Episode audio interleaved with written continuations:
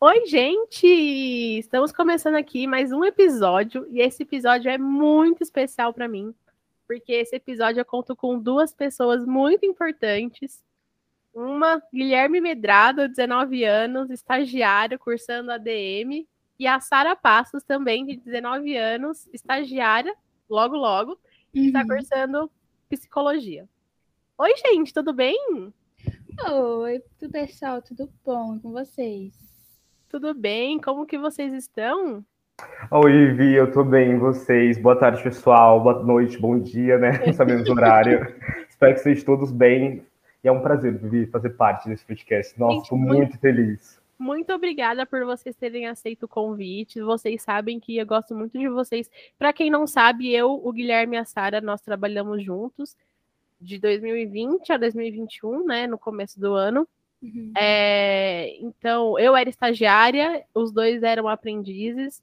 Então, esse vai ser o nosso tema desse podcast: carreira, primeiro emprego, faculdade. Então, vai ser bem legal, assim, para a gente ver como que funciona. Então, gente, para começar nesse primeiro tópico, eu quero saber, é, Sara, Gui, é, como que foi a escolha do curso de vocês? Assim, como que foi para vocês escolher um curso para um, uma carreira assim para a vida, né? Pode começar, Gui. Pode falar, Gui. Ah, então a gente vai começar. Então, meus pais não tiveram nenhuma formação, sabe? Eles não estudaram, nem chegaram a terminar o ensino médio. Então, tanto meu pai como minha mãe gostaria que eu seguisse a carreira que eles gostariam de ter tido. Meu uhum. pai sempre ser engenheiro, então ele sempre fala comigo, faz engenharia, faz isso, isso, isso. Só que eu nunca gostei de nenhuma área de engenharia, então já tinha certeza que não ia fazer nenhuma das engenharias. Já minha mãe, ela tinha o sonho de ser jornalista, então ela me incentivava, falava se eu não gostaria de ser jornalista, que ela adoraria ver eu fazendo uma reportagem, algo do tipo.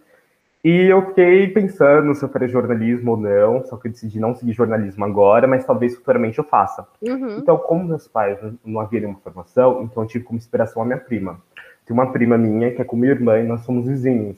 Então, eu vivia na casa dela, ela estudava administração, um pouco mais velha que eu. Então, sempre ia na casa dela, estava estudando e começou a surgir interesse pela área administrativa. Uhum. Foi aí que eu resolvi fazer administração de empresas. Eu tive certeza do curso que eu gostaria após minhas experiências profissionais. Só que quando eu comecei o curso, não é aquilo que eu pensava, não é uma área que eu curto tanto, mas eu vou finalizar o curso. E assim que terminar a administração, eu estou pensando em fazer ou publicidade ou jornalismo, porque minha mãe queria uma área que eu curto bastante. Boa. Só que eu acho que eu comecei assim, administração, dando a cara, porque eu tive aquela pressão dos meus pais, sabe? Filho único, sempre queria ver um filho formado. Então eu entrei na faculdade na pressão, acabei escolhendo um curso que eu não gosto tanto assim, mas eu sei que está agregando bastante na minha carreira e também no meu pessoal. E graças à administração, eu sei o que, eu quero seguir para o meu futuro. É, e, e, eu acho que isso que você tocou é muito importante, né? Porque a gente acaba escolhendo umas coisas, principalmente primeira faculdade, por pressão, e eu acho que isso é muito ruim, assim, porque no final das contas é a gente que vai trabalhar o resto da vida quase com isso, né? Uhum, com você, certeza. Sim, é verdade. Então, eu curso psicologia, né, como a Vi falou, e de início foi bem difícil, porque eu sempre falei para todo mundo, assim, desde que eu me entendo por gente, que eu queria fazer direito, né? Acabei fazendo errado e entrei em psicologia. Brincadeira, gente. É, eu tô gostando muito do curso, mas o processo de escolha não foi tão simples, porque acho que teve meio aquela decepção, né? Os meus pais sonharam junto comigo, me ver fazendo Sim. direito. E quando eu decidi, tipo, não, eu quero psicologia, vou fazer, foi meio que um baque para eles e para mim também, porque foi meio que algo inesperado. Uhum. Mas eu senti essa necessidade, é, primeiro, para me entender como pessoa, né? Entrar no curso, me entender como pessoa, entender as pessoas e trabalhar com pessoas, porque é o que eu gosto, né? Esse contato, enfim. Sim. E é, eu decidi por psicologia também, porque no meu primeiro emprego eu sentia a necessidade de ver é, a empresa de uma forma mais humana, sabe? Ver os uhum. funcionários não só como funcionários, mas também como pessoas que têm sonhos, que estão ali trabalhando pelos sonhos dela uhum. e lutando pela vida delas em si, né? E Sim. eu sentia muito falta disso, principalmente quando eu contatava RH para algum tipo de ajuda, tanto na minha vida pessoal quanto no meu profissional ali, no meu desenvolvimento na empresa.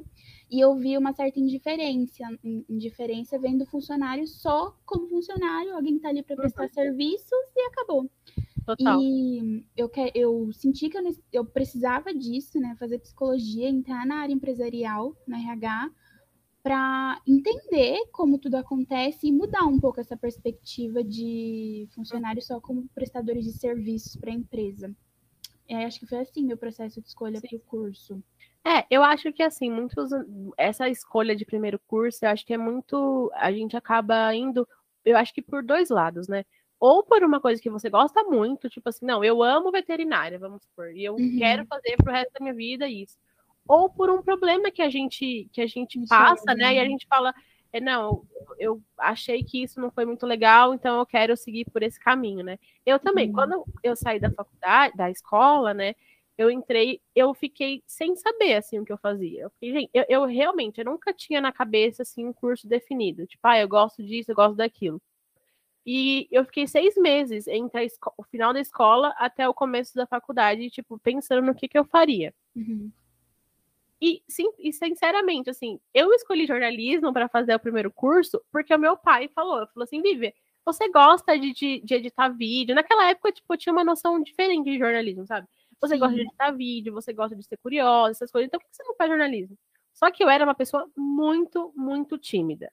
Muito, assim. É, é que vocês não me conhecem tímida, mas. Não mesmo. Mas... Com certeza não. Não, mas eu era muito tímida, ao ponto de eu não conseguir pedir, tipo, pão na padaria. Eu, não, eu queria chorar de vergonha. Eu era muito tímida. E eu falei, meu, jornalismo não é a minha cara. E eu falei, pai, mas eu não sei, não sei. Ele, filha, vai, você. Meu, é, é, o seu estilo.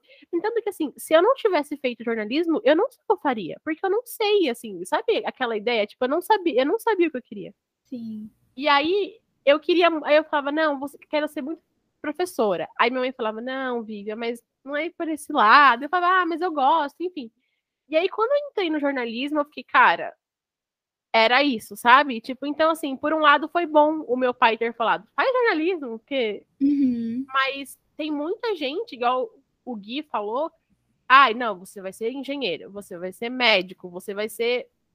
É um estereótipo muito bizarro, assim, né? Uhum. E assim, é o que eu quero saber também a escolha da instituição de ensino, né? A gente sabe que não é barato estudar, não é barato, não é fácil passar em vestibular, principalmente essa pressão de, ah, você vai passar numa USP, você vai passar no, sei lá, numa federal. E como que foi para vocês assim esse processo de escolha de uma instituição? Como que foi? a questão de valor, né, também, a gente colocar nessa balança, enfim. Como que foi para vocês? Então, eu tenho uma história muito boa sobre isso, né? Porque é, meu sonho, assim, óbvio, como acho que qualquer estudante do Brasil, é entrar na USP, né? Uhum. E quando me caiu a realidade de que eu nunca estudei numa escola boa, tipo, a ponto de fazer um vestibular e conseguir nota suficiente para entrar no curso que eu queria, na faculdade que eu queria, hum. de que o ensino público no Brasil tem muitas falhas, né? Quando me, me veio essa realidade, eu entendi que para mim ali, pelo menos naquele momento, não seria possível entrar numa USP. Até uhum. porque eu já tinha feito alguns vestibulares antes de fazer o efetivo para eu realmente entrar numa universidade. E aí eu chorei muito, eu entrei em desespero, assim. Eu, tava, eu lembro que eu tava escovando os dentes, e aí eu comecei a chorar desesperadamente. E minha mãe me olhando preocupada, meu Deus, alguém morreu? O que que tá acontecendo? Por que, que você tá chorando tanto? E eu com a boca toda suja de pasta. Mãe, eu nunca vou entrar numa faculdade. Eu nunca vou conseguir fazer uma faculdade porque eu sou burra. Não vou entrar numa USP da vida, porque tem esse estereótipo também, né? De, é. só entrar numa universidade pública que é muito inteligente uhum. e um QI elevadíssimo. E eu não tinha isso, né? E aí minha mãe me abraçou, falou: "Calma, você vai entrar numa faculdade, nem que eu tenha que, sei lá, fazer qualquer coisa, você vai entrar numa faculdade, fica tranquila". E aí aquilo me aliviou um pouco. Eu falei: "Tá, agora vamos começar a pesquisar e quanto mais barato melhor". Sim, sim. Então, esse foi o, o, o ponto de escolha para a universidade e para a instituição que eu ia entrar, né? Uhum. Aí encontrei uma que eu me interessei bastante, vi que era uma nota legal no MEC, no curso que eu queria uhum. fazer. E eu vi que talvez ali tinha um pontinho de esperança para eu entrar. Falei com os meus pais, vi se o valor batia, né? Com que eles poderiam uhum. pagar para mim, porque eu, é, graças a Deus, tenho esse privilégio de não precisar pagar minha faculdade. Sim. Então, os meus pais é, se dispuseram a isso. E aí eu entrei, não sei se pode falar o nome da universidade. Mas, não, enfim, pode, não tem problema. Entrei na Universidade em Morumbi. Estou é, gostando muito de lá e vi que foi uma escolha muito boa, assim, uhum. sabe? É, de instituição. Mas foi esse meu processo de escolha, foi meio no desespero mesmo. e, você, e você, Gui? Compartilho um pouco da experiência que a Sara teve comigo também. Então, a minha escola nunca foi uma das melhores, mas eu sempre fui o melhor aluno, sabe? Eu sempre me dedicava bastante, eu sempre entregava tudo que os professores pediam. Sim. Só que como era uma escola pública, tinha muita gente que não era avançada, que mal sabia escrever. Gente, dá para acreditar que em colégio público tem pessoas que mal sabem escrever, mal sabem fazer um Sim. cálculo básico. Eles estão no uhum. ensino médio. Então, tipo, era um absurdo. E os professores não passavam tanta coisa avançada, porque se eles passassem, o resto da sala não poderia acompanhar. Então, isso é uma falha no governo, sabe? Eles passam para alunos sem mal saber escrever. Isso é um absurdo. Então, eu nunca tive que esforçar tanto para estudar essa experiência. E meus pais também nunca me, é, sabe, incentivaram a estudar bastante para entrar numa pública. E como eu estava com aquela pressão de iniciar a universidade, meus pais não eram formados, eu sou filho único. Aí eu acabei ingressando já assim que terminei o ensino médio. Me uhum. arrependi, me arrependi, porque eu poderia muito mais, é, poderia ter pensado muito mais sobre o curso que ia Sim. escolher e também a universidade. Só que eu acabei entrando na Unip, uhum. por conta que bastante gente da minha rua estudou lá, e eu vi que o meu curso não tem uma nota tão ruim assim no MEC, e eu conheço algumas pessoas que já faziam a faculdade lá, eles estavam já no mercado de trabalho, trabalhavam em boas empresas. E é uma faculdade, assim, com valor ok. Meus pais me ajudam a pagar, então, sem problemas. E o ensino não é tão ruim assim como eu pensava, sabe? Porque eu tinha aquele preconceito. Eu tinha aquele preconceito, a faculdade não é muito cara, então o ensino não vai ser muito bom, não vou aprender muito. Mas não foi bem assim. Lá tem professores excelentes, professores que estudaram em universidades ótimas, na USP, eu tenho professores que fizeram mestre, é, mestrado fora do Brasil, nos Estados Unidos. Então a gente tinha aquele preconceito, mas quando a gente entra, a gente vê que os professores, muitos deles são capacitados e são excelentes para ensino. Então é uma universidade que eu estou aprendendo bastante, mas eu não vou cometer esse mesmo erro na segunda graduação. Na segunda graduação, eu vou pensar muito bem se eu vou seguir para o lado publicitário ou jornalístico, e eu vou escolher um lugar realmente referência, sabe? Eu vou estudar, uhum. vou tentar uma bolsa, pagar por um curso, mas o curso melhor um curso que vai alavancar minha carreira, sabe? Na universidade que tem nome de ponta para esse curso que eu vou escolher. É, eu acho que assim, eu acho que é muito cruel, assim, você, a gente, né? Eu falo porque eu também fui assim. É escolher onde você vai estudar por conta do valor, assim. A gente sabe que não é barato, gente. Assim, uhum, assim, mesmo uma faculdade você fala assim, não, essa, essa faculdade cabe no meu bolso, ainda assim não é barato. Então, assim, é, eu acho que tem essa pressão também, sabe? Eu, quando eu, eu fui. Quando eu comecei a faculdade, eu comecei, eu estudei no Mackenzie, né? Então, cara, eu nunca fui uma pessoa de muito dinheiro. E, e quando eu fui para lá, assim, eu fiquei muito assustada, porque eu me senti numa outra realidade. Uhum. Eu saí de uma escola pública, fui para lá, e lá eu era bolsista, assim, eu, eu tinha, acho que 80% de bolsa, quase 100.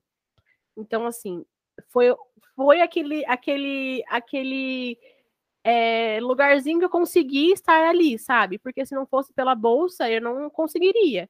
Então, e, e estar lá dentro é, de uma faculdade boa, de uma faculdade é, de nome, assim, foi muito cruel para mim, porque assim, foi uma outra realidade. As pessoas lá dentro tinham uma outra realidade, o, o hobby das pessoas lá dentro tinha uma outra realidade, mas eu pensava igual o Gui, tipo, não, eu tô lá, tenho professores bons, eu quero isso para minha vida e vamos que vamos. Mas é muito cruel, assim, né? Eu acho que, como a Sara falou, é, a gente foi muito privilegiado, né, por ter uma, um, uma família que nos apoia, que nos ajuda. Então, eu acho que essas oportunidades aí que a gente conseguiu, a gente não pode deixar escapar, tem que segurar e até o fim, né? Com certeza. E tipo assim, a pressão ela se torna maior ainda porque a gente tem aquele conceito de o primeiro curso que eu fizer vai ser o que eu vou ter que fazer Sim. pro resto da minha vida. Então, Sim. Então, se eu fizer errado, acabou, minha vida uhum. acabou, eu não tenho mais futuro. Sendo que não é assim, sabe? Depois que eu entrei na faculdade, eu entendi que antes eu queria fazer direito, optei por psicologia, isso não me impede de futuramente fazer direito, claro. ou fazer algum curso de comunicação, ou o que eu quiser fazer e mudar minha carreira, enfim. Uhum. Até porque a gente é muito novo, né? E acho que tem ingressado na faculdade tão cedo também é um ponto positivo, porque se a gente realmente não se identificar com aquilo, a gente pode mudar de profissão futuramente, Sim. tá tudo bem também, né? Tem, e não tem idade pra gente fazer uma transição de carreira. Se há 50 anos eu não me senti bem, eu queria mudar totalmente de área para uma área da saúde ou, ou, escolher uma engenharia, não há problema nenhum. Sempre é a idade de você fazer Com o que, que, é seu sonho, o que, que você gosta. Só que eu também iniciei a faculdade muito cedo porque tem aquela pressão. Aos 25 uhum. anos, tá morando sozinho, tem um cargo bom, tá viajando. E tudo tem o seu tempo, não precisa ter 25 anos. Às vezes você vai conseguir aquele seu cargo de gerente, de manager aos 25. Só que às vezes você vai conseguir aos 35, tá tudo bem, é sobre ah, isso. Porque a gente acaba meio que vivendo o presente já pensando no futuro, é. né? Uhum. Tipo, eu tô aqui na faculdade hoje, mas lá, daqui 5, 10 anos, eu quero estar assim. E Exato. isso se torna uma pressão interna muito grande, porque se daqui 10 anos, 5, a gente não chegar onde a gente queria estar, vai gerar uma decepção e, e algo que foge do nosso controle, né? Exato. E, e, e, o que, e o que vocês falaram é muito certo, assim. Por exemplo, o meu pai, o meu pai nunca teve faculdade. Ele foi uma pessoa que, meu, desde criança, batalhando lá, e, e ele conseguiu o, o que conseguiu com esforço, assim. E ele entrou na primeira faculdade com 50 e poucos anos. Então, assim, nunca é tarde. Ele entrou, Sim. já terminou, já se formou, e aí eu falo, meu, eu, o, que, eu, o que, que eu, Vivian, com 25 anos, posso reclamar, sabe? Entanto que uhum. é uma inspiração muito grande. E falando nisso de primeiro emprego, de emprego, eu quero saber de vocês, assim, como que foi essa escolha e essa luta pelo primeiro emprego, assim, é, que a gente sabe que, meu, é puxado, é cruel. É muito. E aí, Gui? Ah, então, gente, primeiro emprego. Vocês acreditam que eu acho mais fácil a gente ser estagiário aprendiz do que conseguir uma vaga de analista? Porque eu pesquiso muito de vaga, né? Eu gosto de estar ligado no futuro. Então eu penso assim, não, vou me formar daqui dois anos, então eu preciso ver como está o mercado. Então eu vou pesquisar a vaga de analista, eles pedem trocentas coisas para analista júnior. É pouquíssimas vagas que também abrem. Então, eu fui aprendiz primeiro, eu trabalhei em um hospital público, uhum. e eu consegui esse emprego fazendo um curso. Gente, eu era muito cru, eu era muito cru, eu não tinha noção de muita coisa. Eu mal sabia pegar trem e metrô, então eu falei, não, preciso fazer um curso para entender como funciona o processo seletivo, como me comportar, para entender as coisas básicas, sabe? E foi aí que eu fiz, eu fiz camp, foi três meses, lá eu aprendi como se comportar numa entrevista, como funciona uma entrevista, a gente parou algumas coisas do âmbito social. Foi aí que eu tive minha primeira oportunidade. E como eu fiz esse curso, eles que me encaminharam. Então, vamos dizer assim que eu não tive dificuldade nenhuma. Eu uhum. fiz o curso durante três meses, terminei esse curso, e eu mesmo encaminharam para entrevista, fiz entrevista e passei. Aí tudo bem. Aí terminou meu contrato de aprendiz, eu tinha 17 anos, ainda estava no último ensino, no último ano do ensino médio. Aí eu falei, poxa, eu preciso de mais uma oportunidade, que é para mim poder ter meu dinheiro, comprar minhas coisas, é, ter um dinheiro para gastar na universidade, também ajudar meus pais a pagar minha mensalidade. Uhum. Então eu falei, vou procurar um novo emprego. E eu sabia que eu não ia conseguir ser estagiário, porque eu não estava nem na universidade, muito menos assistente auxiliar. Então eu falei, não, você aprendiz novamente. Gente, é muito mais difícil chamar vaga de aprendiz sem ter aquele empurrão, sem ter aquela ajuda de alguma instituição. Porque eu estava procurando por conta própria. Então eu me inscrevi em várias, várias. Aí são muito testes chatos, testes de lógica, português, matemática, inglês. É mil testes, é mil desafios para uma vaga de aprendiz. E é aquela, se inscreve em 100 para duas te chamar para fazer uma entrevista. Sim. Então foi um momento bem complicado. Tive aquela dificuldade de achar essa segunda oportunidade, mas eu achei, e foi uma empresa muito melhor que a empresa que eu trabalho atualmente, que é uma multinacional, e é um universo diferente. Eu saí de um hospital público, do governo, vocês sabem como funciona um órgão público, e fui por uma das maiores multinacionais que tem. Então, foi um baque. Eu pensei que eu não ia me adaptar, porque você entra no universo diferente, você entra no universo que todo mundo sabe falar inglês.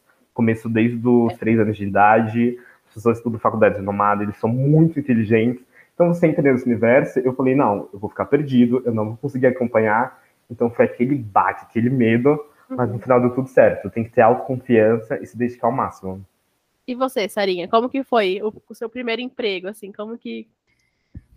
Então, vou ter que discordar um pouquinho do Gui, porque imagino que as vagas de analistas, enfim, tudo mais, sejam muito difíceis de serem encontradas, mas eu acredito que tanto quanto vaga de aprendiz estagiário também. Uhum. Porque hum, você vai procurar uma vaga de estágio, eu estou procurando estágio na minha área, né, em RH agora, E você vai procurar uma vaga de estágio, assim, eles estão pedindo um milhão de coisas, né? Tipo, Uhum. você precisa, assim, você tem que ter inglês avançado, é, espanhol no mínimo intermediário, um bilhão de cursos, Excel avançado, não sei o quê. Enfim, então acho que é tão difícil quanto. Mas a minha primeira experiência, eu acho que foi um pouquinho na sorte, assim, que eu consegui entrar no meu primeiro emprego, né? Eu já estava vendo ali a necessidade de fazer alguma coisa, de me sentir útil mesmo também, sabe? De ter o meu dinheiro e tudo mais, me sentir útil em casa, me sentir útil na sociedade também, ajudando de alguma forma e fazendo alguma coisa, além de estudar. E aí eu falei, não, vou começar a procurar emprego, é o que eu quero. Fui procurar emprego e tudo mais. E hum, fiz várias entrevistas, é, fui dispensada em várias também. E aí chegou uma que, hum, uma empresa bem legal, me interessei bastante, o salário era bom, assim, pra Uhum. minha idade e tal, para um primeiro emprego. Fiz a entrevista e, por pura sorte, as pessoas que estavam sendo entrevistadas comigo, tipo, acho que não tinham tantas experiências em entrevista, sabe? Então não Uhum. sabia meio como responder, tava bem tímido. E como eu tinha feito várias, eu já tinha um pouco essa experiência, esse Experiência, manejo, isso, de como, como falar. Porque assim, você vai tá vendendo a sua imagem, né? Por que, que eu devo ser contratada aqui? Então você vai e floreia tudo que poderia ser simples, né? E aí eu vi, eu percebi que a recrutadora ficou entre mim e entre uma outra mocinha lá, né? Acho que tinha, assim, mais ou menos a minha idade, uns 14, 15 anos por aí. E por pura sorte, essa menina mentiu na entrevista. E a recrutadora pegou isso, porque ela falou Meu que Deus. ela amava ler. Ela amava ler. absurdo. Era tudo que ela mais gostava de fazer, era ler. E aí a recrutadora perguntou: que legal, é muito interessante ter alguém que leia, tenha isso como hobby. Qual foi o último livro que você leu? Me conta um pouquinho. e ela não conseguiu contar. Ela se embolou toda, começou uma história, não terminou, aí voltava, não, não era bem assim. Ah, então, é que eu não leio muito livro, eu leio mais história em quadrinho. Uhum. Aí, tipo, foi pegando a mentira, né? Eu percebi que tava entre mim e ela, eu já fiquei esperando a ligação, porque eu vi. Claro, ela mentiu, já começa a mostrar ali que ela, meu, É, se perder no papel. Carol Conká. personagem. ela não, ela, não- ela não se concluiu o curso na Wolf Maia. Ela é verdade, tô perdendo a personagem. E aí eu já fiquei esperando a ligação, totalmente esperançosa de que aquele emprego era meu. E foi. Comecei minha primeira experiência. É, eu vi que a área em si não era algo que, que me brilhava os Uhum. olhos, né? Assim, no final do contrato eu já estava louca para terminar logo o contrato, para eu sair e procurar outra coisa, ou viver outra experiência, uma coisa nova. Mas me acrescentou muito, porque eu aprendi demais, assim. Acho que Sim. muito do que eu sou hoje, no meu, âmbito- no meu âmbito profissional, eu aprendi na minha primeira experiência de emprego. É. Então, não foi emprego dos sonhos, mas, assim, eu Sim. É, o meu primeiro emprego, assim, eu, eu fiquei quatro anos estudando na faculdade, e aí eu fui conseguir o meu primeiro emprego, tipo, oito meses antes de eu me con- concluir o curso. Então, assim, eu já tava desesperada, porque, gente, vocês sabem, se você Sim. pode ter notas ótimas, não tem estágio, meu filho, Uhum, uma pena, até a próxima. E aí, cara, eu desesperada, e meus pais não não desistiram de mim, assim, sabe? Não, Vivian, vai, vai. E aí, tipo, eu ia me formar em junho. No, em novembro, em dezembro do ano, do ano anterior, eu consegui um emprego. Só que assim, era um emprego, gente, sem remuneração. Era um emprego escravo, no caso. né? Era sem remuneração. Era um Então, estágio anos sem 2000. remuneração. Era em Meu Deus. 2016, de- novembro de 2016. Eu falei, pai, eu preciso me formar. Se eu não fizer isso, eu não vou me formar. Aí, beleza. Era num, numa agência ali na Consolação. E era tipo, eu saía da faculdade, ia pra lá, ficava lá até dar uma às cinco. E, gente, eles não me davam vale transporte. Nada, nem o auxílio pra comer. Tipo, eu tinha que. Eu trabalhava literalmente de Hum, graça, seis horas, assim, do meu loucura. dia. E aí, e assim, aquilo pra mim foi um trauma muito grande, porque eu falei, gente, trabalhar é isso? Tipo, Que mercado cruel. é isso que é trabalhar, eu não quero, sabe? E aí, beleza. Aí, em dezembro, fiquei lá e assim, psicologicamente, eu fiquei muito abalada. Porque eu falei, gente, não é nem pelo fato de você não ter salário. Porque assim, eu entendi que aquela vaga seria a minha porta de entrada para outras coisas. Eu ficava, não, isso aqui vai ser em algum momento vai me ajudar. Mas era pela condição de trabalho. Eu ficava em 2016, a gente tá, eu tô me prestando a esse papel, não vai dar certo. E aí em fevereiro eu consegui uma vaga CLT na minha área, assessoria de imprensa. Eu falei, meu, tá vendo? Que bom. E aí foi, assim, aí foi, foi. Mas é muito cruel esse primeiro emprego. Você, você não sabe como. Hum. Ai, agir. É, e aí você tem medo de. Né? Ainda falando de processo seletivo. Gente, eu fui fazer minha primeira entrevista de estágio. Eu ainda estava atuando como aprendiz na segunda empresa. E fui fazer minha primeira entrevista de estágio, gente. Então, tipo, eu não estava totalmente preparado. E isso foi em outubro do ano passado, 2020. Uhum. Foi online por conta da pandemia e era uma empresa que eu super curti.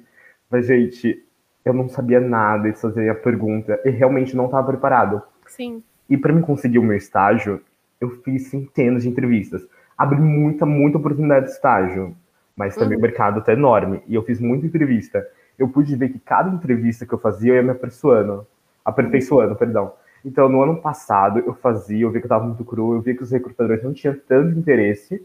Só que agora eu faço uma entrevista de estágio, eles super gostam, eles super curtem meu perfil. Para vocês terem noção, depois que consegui meu estágio, várias pessoas me chamam no LinkedIn me propondo um novo estágio. Então, uhum. cada experiência, cada não que a gente recebe, a gente vai agregando, vai se aperfeiçoando até achar o sim. Então, vale a pena. Mesmo que você ache que você não vai passar, que é uma empresa super difícil, faça o processo seletivo, porque você vai adquirir experiência para você conseguir seu estágio dos sonhos futuramente. E, tipo assim, voltando um pouquinho nessa glamorização, né, do mercado de trabalho, da crueldade que a gente vive para conseguir o primeiro emprego, o primeiro estágio. Gente, porque ninguém conta a verdade pra gente, que é, é legal, que é, tipo, muito chato e que conseguir um emprego é, é, é tipo assim, é uma tortura. Porque uhum. cada. Tudo bem, sim, eu concordo com o Guilherme, realmente. Muitas é, entrevistas que eu fiz me trouxeram é, posteriormente experiências para eu conseguir o meu sim nos sim. empregos que, que eu consegui.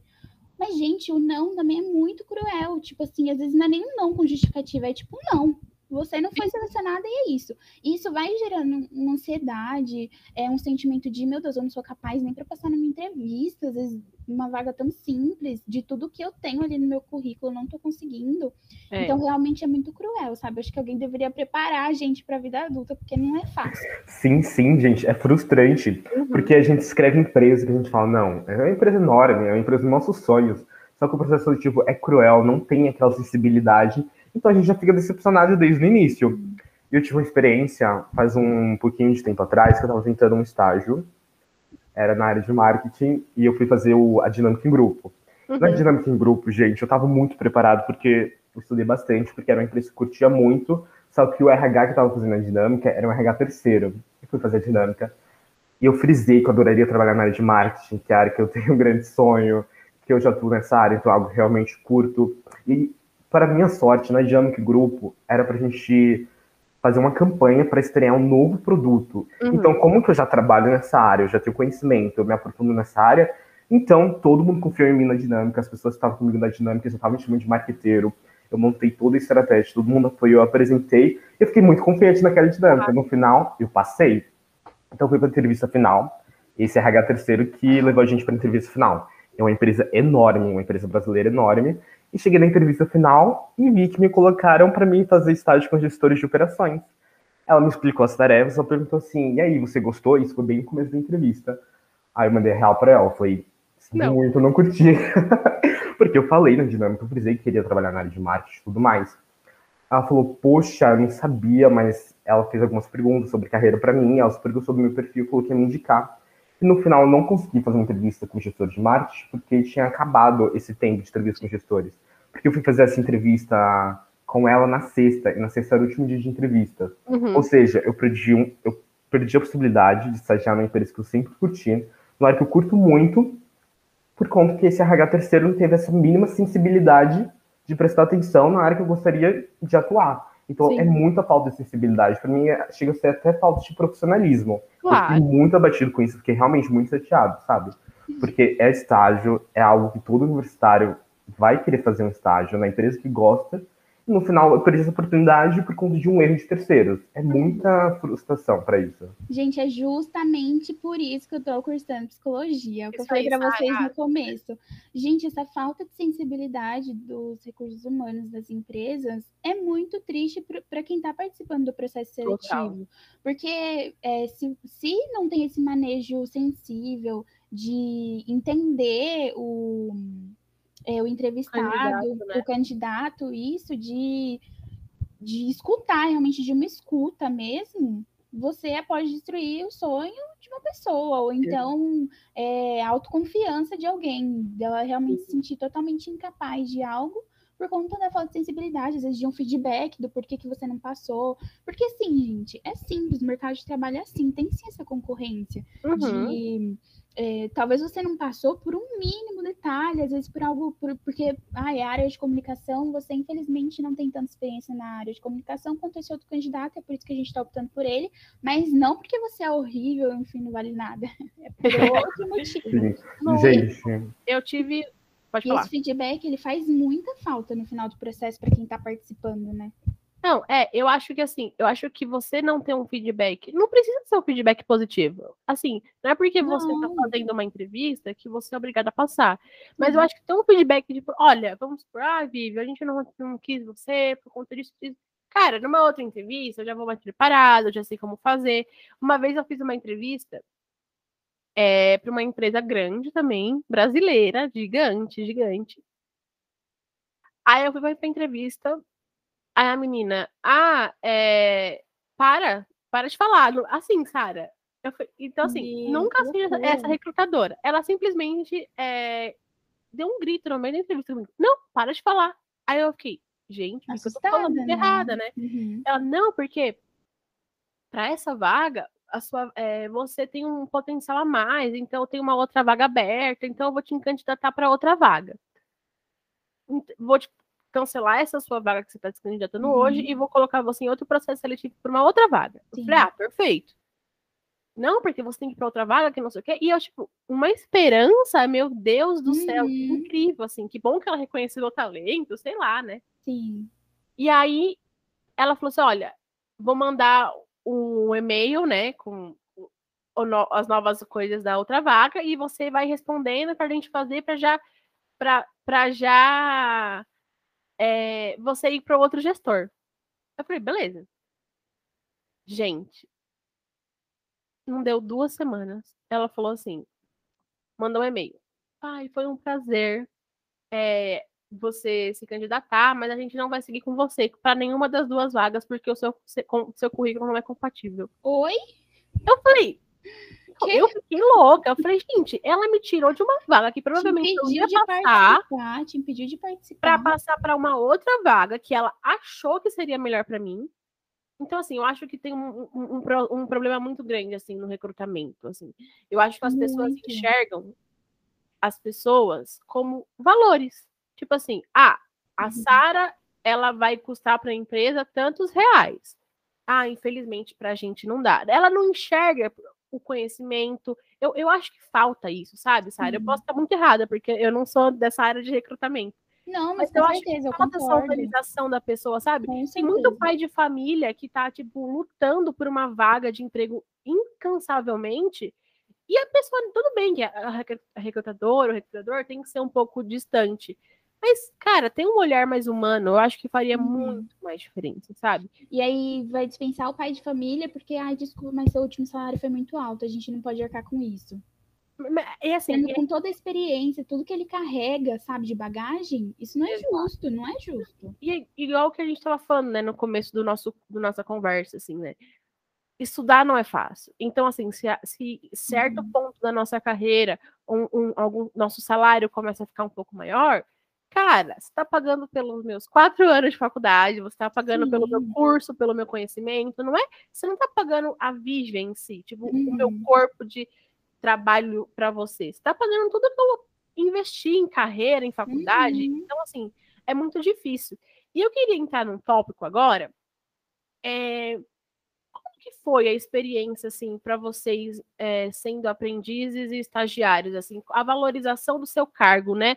Pelos seus é, gestores, enfim, como que vocês é, veem a, ainda, tipo, ah, o estagiário vai, vai é, como que é? Servir cafezinho, o estagiário vai, lá, vai mudar ali a máquina de café. Como que vocês é, enxergam isso ainda, né?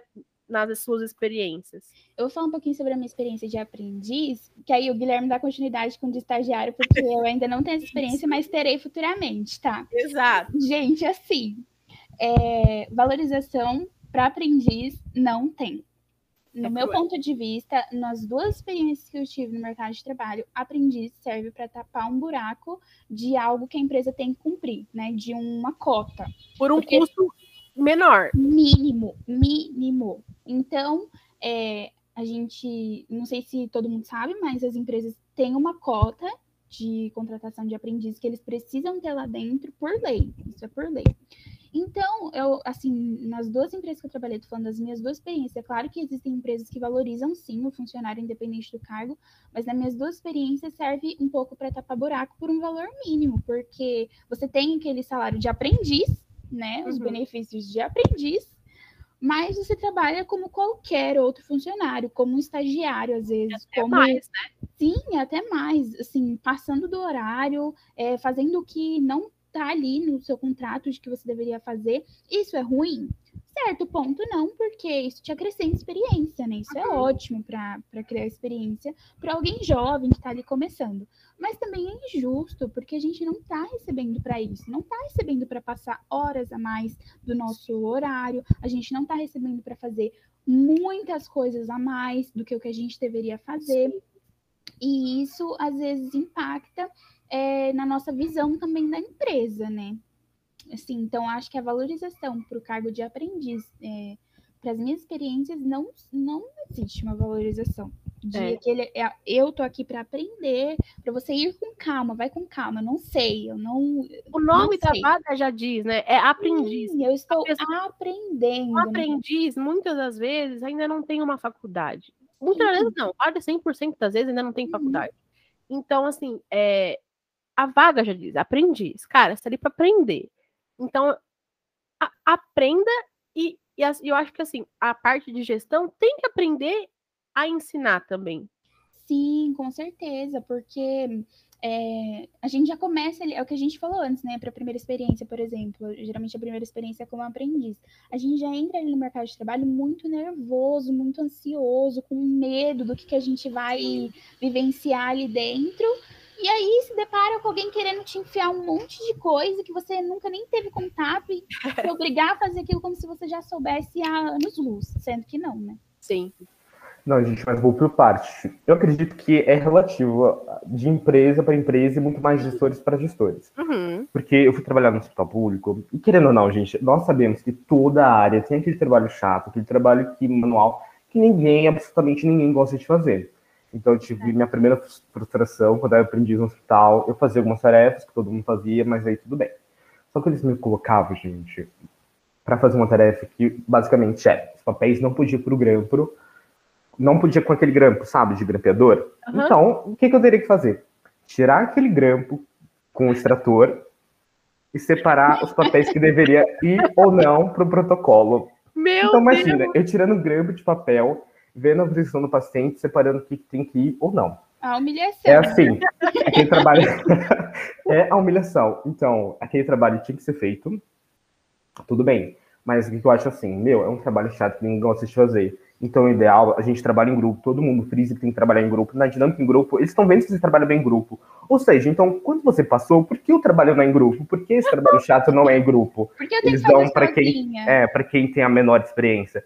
Eu acho isso injusto e uma falta de lógica, porque se eu faço claro. dinâmica em grupo, para avaliar meu comportamento em grupo, as empresas valorizam muito esse trabalho em grupo, porque na hora de fazer aquele corno job, aquele trabalho chato, não é em grupo. E também a hipocrisia, né? Tem uma falta de lógica no conceito de eu sou um aprendiz. O que, que eu estou aprendendo com isso? A tirar grampos. Absolutamente nada. A importância é, é tirar um grampo do papel. Para vocês terem noção, no, no, meu, no meu emprego lá, que eu era estagiária não remunerada, eu, eu ficava abrindo envelope Porque, gente, assim, é sabe? É, eu abri envelope, colocava as cartas para as pessoas que tinham as assinaturas, pegava cola, colo...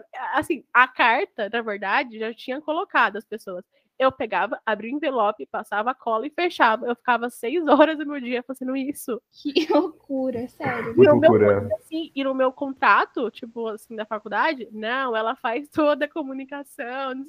É muito louco, gente. E assim, é... mas uma coisa que o Gui falou, eu acho que assim, eu levo para mim, eu acho que vocês também. Se a gente passou por isso, a gente pode vir qualquer bucha de BO, assim, de trabalho, que a gente tá tipo, beleza, cara. Eu já fiquei seis horas tirando grampo do papel para nada. Então, assim, me dá uma planilha gigante de para me resolver, para eu resolver em dois minutos, beleza, tá bom. Se você quer gritar no meu ouvido o dia inteiro, tá bom. Porque a gente já passou por tanta coisa assim de humilhação, sabe? Para ter um mínimo de no mês. Pra receber menos de um salário mínimo. E tudo é. que depois é lucro. Então, assim, é, eu acho que, assim, por um lado, eu tenho essa experiência ruim, que você fica assim, nossa, pra que que eu tô aqui? Mas eu acho que, por outro lado, a gente consegue tirar essa lição também, tipo, meu, tudo que vier a partir de agora é, é melhor do que antes. Então, assim, eu já, quando depois que eu saí desse emprego, né, eu fui para uma, pra uma, pra uma empresa, eu trabalhava lá de sábado, domingo, Natal, Ano Novo. E para mim, tipo, trabalhar no domingo tava tudo bem, porque eu tava ganhando por isso, sabe? Então, assim, não tá, eu não tava lá trabalhando loucamente sem, sem, sem receber. Então, aí quando eu saí dessa empresa fui para outra, que eu já não trabalhava de sábado e domingo, eu ficava, cara, então tá melhor do que antes. Então, assim, é sempre um aprendizado, né? Sim, sim, e continuando, eu só falei da minha primeira experiência, né? Então, fui ser aprendiz, minha segunda experiência de aprendiz, e eu trabalhava no setor de análise, sabe? Análise, performance, e o pessoal era muito legal. E eu fazia o trabalho que os estagiários faziam como aprendiz, coisas que meu chefe fazia. E lá ele compartilhava tudo, sabe? Se tem alguma coisa chata, não é só fulano ou fulano que vai fazer, é o time que vai trabalhar em conjunto. Então, super gostei. É uma experiência totalmente diferente, a gente se sente mais valorizado e dá pra gente ver que isso é de gestor para gestor, porque se no hospital a gestora falasse, não, vamos fazer todo mundo esse trabalho quanto job, ia ser diferente. Então, para mim, isso vai de gestor para gestor e a consideração e o tipo de liderança que ele exerce. Aí eu fui para uma experiência de estágio. Estou gostando muito da experiência de estágio onde estou trabalhando. As pessoas, elas realmente me ensinam bastante. Eu não ligo de ficar um tempo a mais, porque eu estou fazendo coisas que eu gosto. Então, uhum. esse tempo que eu fico a mais é um aprendizado, então eu não ligo. Só que desse defeito de novo. Tive que fazer um corno job, eu fiz sozinho, e quando a gente faz corno job sozinho, é uma decepção, porque a gente está ali para trabalhar em grupo, e de repente só você faz, então é coisa que decepciona, e isso deixa muita frustração. Então, acho que vai de gestor para gestor, porque meu primeiro gestor compartilhava tudo, isso na primeira, né, na mesma empresa, só que eu era aprendiz, aí eu virei estagiário nessa mesma empresa. Eu gosto muito das pessoas, eles me compartilham bastante experiência, eles me dão bastante desafios, eu curto bastante. Só que na hora de fazer um corno job, eu acabei fazendo sozinho, sabe? Acho que tem que ter essa consideração e também o trabalho em time. E, e, e assim, né? É, e é o que o Gui falou. Eu acho que a gente cada empresa é uma empresa e cada gestor é um gestor. Então, assim, às vezes a gente tem uma, uma experiência tão ruim que a gente acha que a gente é o problema. Tipo assim, ai meu, não, acho que eu tô no caminho errado, isso não é para mim, isso não sei o que, não sei o que. Se você parar pra pensar, às vezes não é a sua culpa. Sim, é o seu gestor que às vezes não te valoriza, é a empresa que você tá que não te valoriza. Então, assim, é muito relativo, né? E uma coisa que eu quero falar com vocês aqui, né? É, a gente sabe que, assim, a é, cada, a cada ano que passa, assim, é, essa, esse tema de ter uma empresa diversificada, de ter uma empresa mais inclusiva, de ter é, pessoas de baixa renda conseguindo emprego, por exemplo, é, eu e o Gui e a Sara, a gente trabalhou na mesma empresa, né? E eu lembro que nessa empresa ia começar a ter um programa de estágio para pessoas de baixa renda, que, que, querendo ou não, é uma oportunidade boa, né? Porque tem pessoas que não têm oportunidade de fazer um curso de inglês, por exemplo, uma, uma pessoa que não tem é, dinheiro para fazer uma faculdade. Então, é legal você ter esses programas. E como que vocês enxergam, assim, na experiência que vocês tiveram até hoje, essa questão de diversidade e inclusão, né, nas empresas que vocês passaram, assim, como que foi? Vocês acharam que estava tudo ok ou tinha empresa que, meu, precisa melhorar? Como que era para vocês, assim, esse olhar? Eu acho que falta muito ainda. É, eu e o Guilherme, a gente participou de um curso juntos, quando a gente era aprendiz, e diversas vezes a gente veio a esse tópico, né? Esse, esse tipo de discussão. E a gente sentia muita falta de ver, por exemplo, pessoas negras em cargos altos é algo assim praticamente inexistente, assim, em empresas grandes, multinacionais, sabe? Pessoas uhum. com deficiência, a gente não via, e se via era com algum tipo de deficiência que não era visível, assim, sabe? Tipo, a olho nu. E isso é muito doido, porque é, a gente vê que é um lugar totalmente padrão. São pessoas é. com, com o mesmo tipo de cor de pele, com o mesmo tipo de é, finan tipo, é, econômico, né? Vida financeira, assim, tal, de médio para alto. E é tipo todo mundo igual. Uhum. Todo mundo igual. E isso, assim, faz muita falta, porque até assim, quem. Ai, vamos começar um programa de estágio para pessoas negras e que assim, é, são de renda baixa, enfim. Aí você vai ver as pessoas que vão entrar como estagiários, ninguém se enquadra nesses tópicos que eles. Parece que o programa foi nulo, porque entra a pessoa Sim. branca e você fica assim. Ué, é, mas não era um programa para pessoas negras? E aí a gente percebe que é, em quase todos os casos, é, antes de se encaixar nesses quesitos que eles apontam para um programa de diversidade, você, o mais importante de tudo é o QI. Só que não é aquele QI de inteligência, né? Uhum. De quem indica mesmo, assim. Você pode não se encaixar em nada, mas alguém de, ali que está em cima na empresa te indicou, você vai entrar nesse programa de diversidade mesmo sendo branco e rico. É.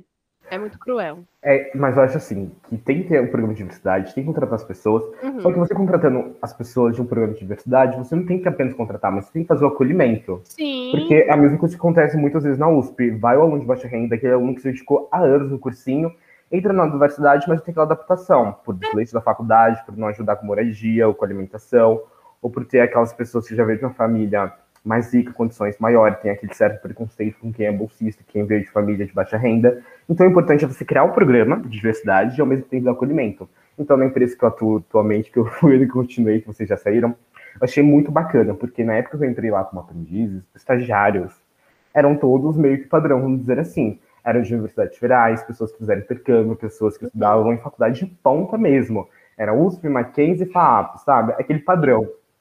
Então, no ano que eu consegui virar estagiário lá, foi o primeiro ano que eles tiveram um foco maior em programas de diversidade. Eu achei isso incrível, Sim. porque realmente entrou pessoas de faculdade muito mais simples, pessoas que realmente vieram de uma origem mais humilde.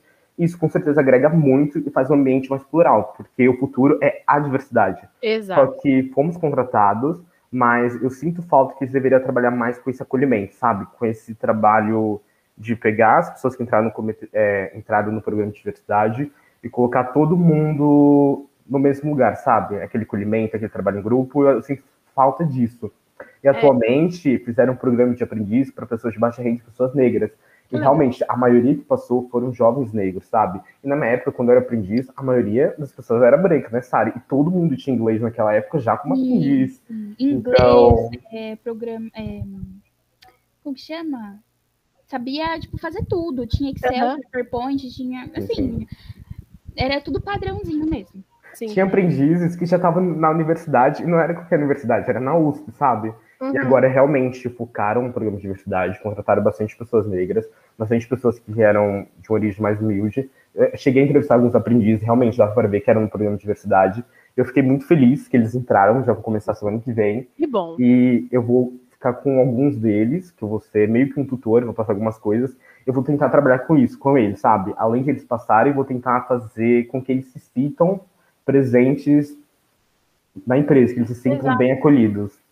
É, e eu acho que assim, e um ponto que você tocou, Gui, que eu acho muito importante, é que assim, é, essa inclusão e essa diversidade, ela precisa continuar depois do processo seletivo. Não adianta Sim. você simplesmente contratar, ai, que lindo, maravilhoso, mas no seu dia a dia, não tem um programa de inclusão lá dentro, não tem um programa de diversidade. A pessoa entra, ela se sente excluída, ela se sente fora da caixinha. Vai ela se sente, tipo sozinha, tipo... não tem ninguém para conversar. Não... É, aí você fala, de que, que adiantou, assim, sabe? É, é aquele famoso para inglês ver. Da, da porta para dentro é uma coisa absurda. Agora, uhum. da porta para fora, todo mundo, nossa, que incrível. Exatamente. Eu e acho. Eu... Pode, pode continuar, falar. perdão. Não, perdão, pode continuar. E, e, eu acho que isso é muito importante, assim, porque a pessoa não vai se frustrar, entendeu? Ela não vai, ela já vai entrar numa certeza de que, tipo, nossa, realmente, obrigada por me acolherem, sabe? Foi um projeto de inclusão e eu me sinto inclusa nisso. E além de tudo isso, eu não sei se tem ou não treinamento com gestores, e isso eu não posso informar, mas a minha opinião é, abrir um programa de diversidade, aqueles mesmos gestores estão acostumados a ter estagiários de faculdade de alta ponta, estagiários que fizeram intercâmbio, que o inglês é realmente fluente, e vai pegar as pessoas que estão vindo de uma família mais humilde, provavelmente não tem inglês tão avançado, então acho que brevemente a empresa tem que aplicar um treinamento no gestor, para o gestor ver que o estagiário vai vir de uma forma totalmente diferente, vai ser uma nova experiência para esse gestor, então acho que além da empresa contratar, tem que preparar os gestores para acolher essas pessoas e ter a certa paciência de ensinar, ajudar a fazer e realmente agregar na vida dessa pessoa que foi contratada.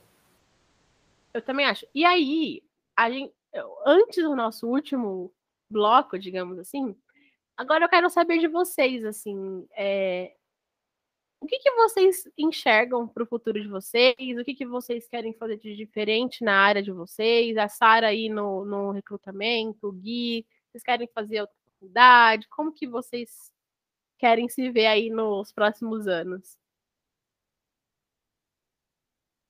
Gente. Ah, eu acho que vou começar. Sara não começou. Aqui não, aqui não é um recrutamento, tá? Não é um processo seletivo. Sim. Eu quero ver por atividade, viu, pessoal?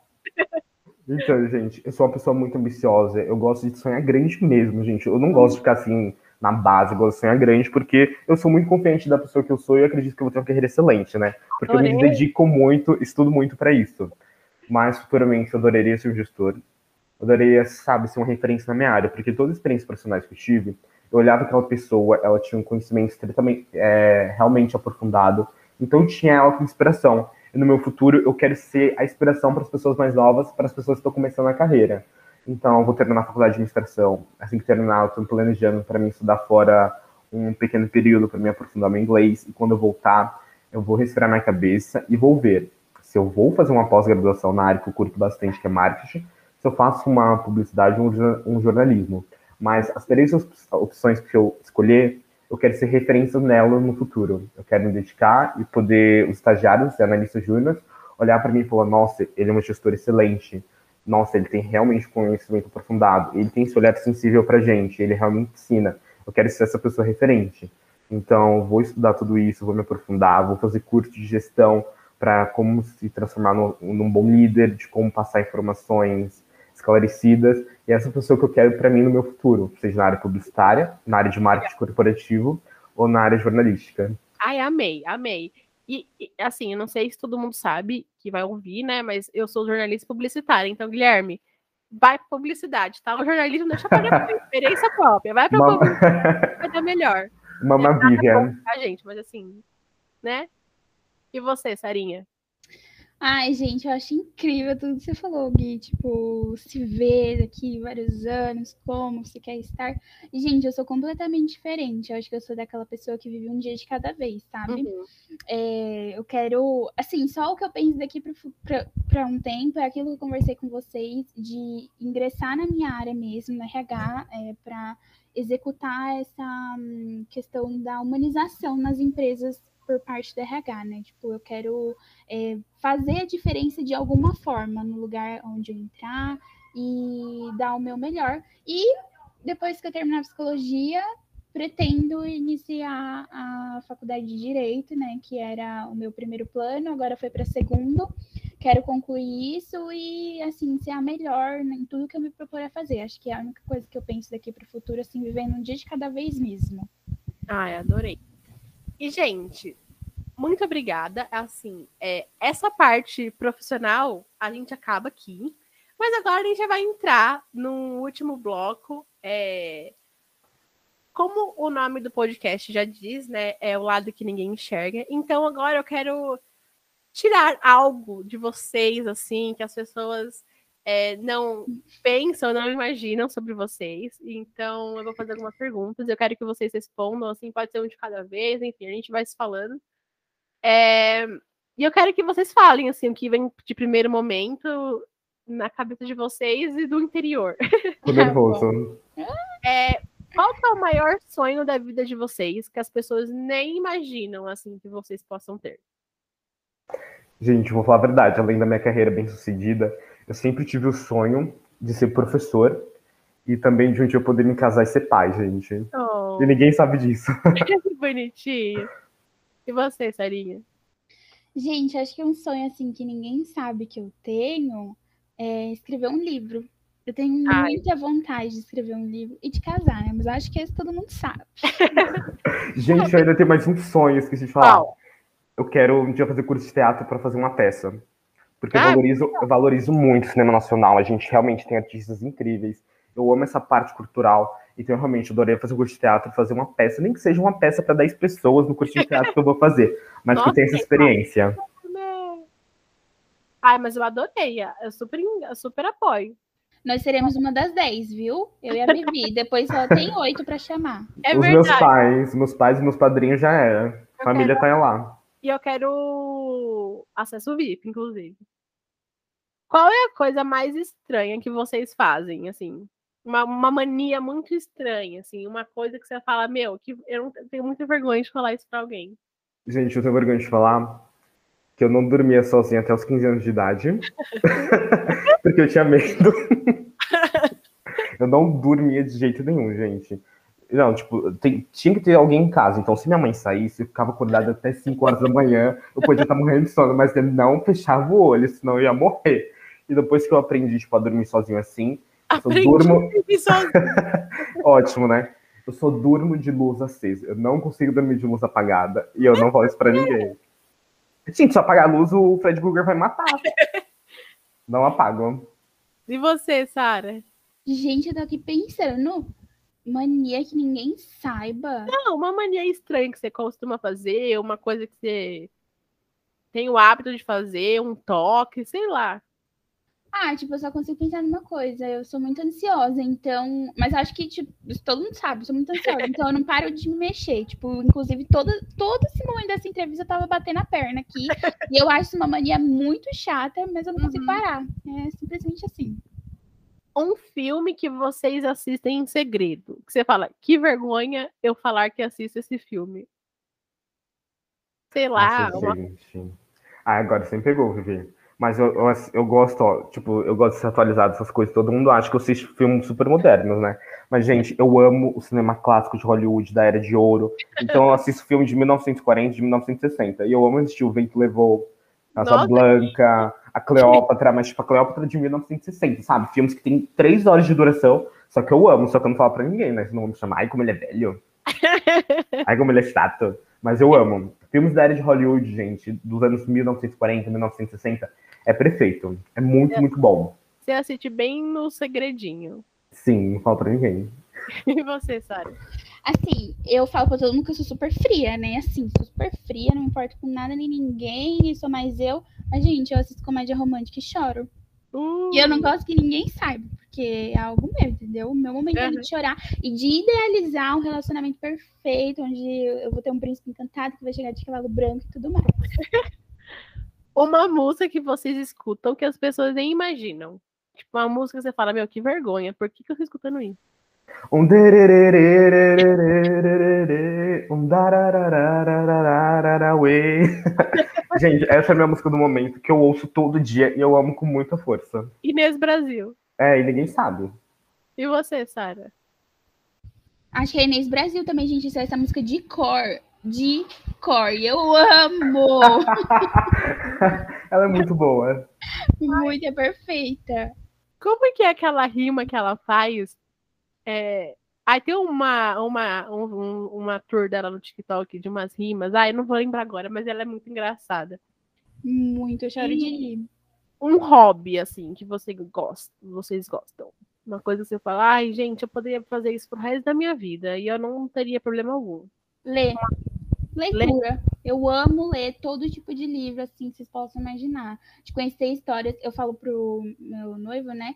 Que quando eu leio um livro, eu sinto que eu vivo aquela história. Então, uhum. se eu ler mil livros durante a minha vida, eu não vou ter vivido uma vida só. Eu vou ter vivido mil e uma, entendeu? Uau! Eu amo ler. Sara, deixa eu ver se você concluiu o seu curso do Wolf Maia. Qual foi o último livro que você leu? Qual é o contexto?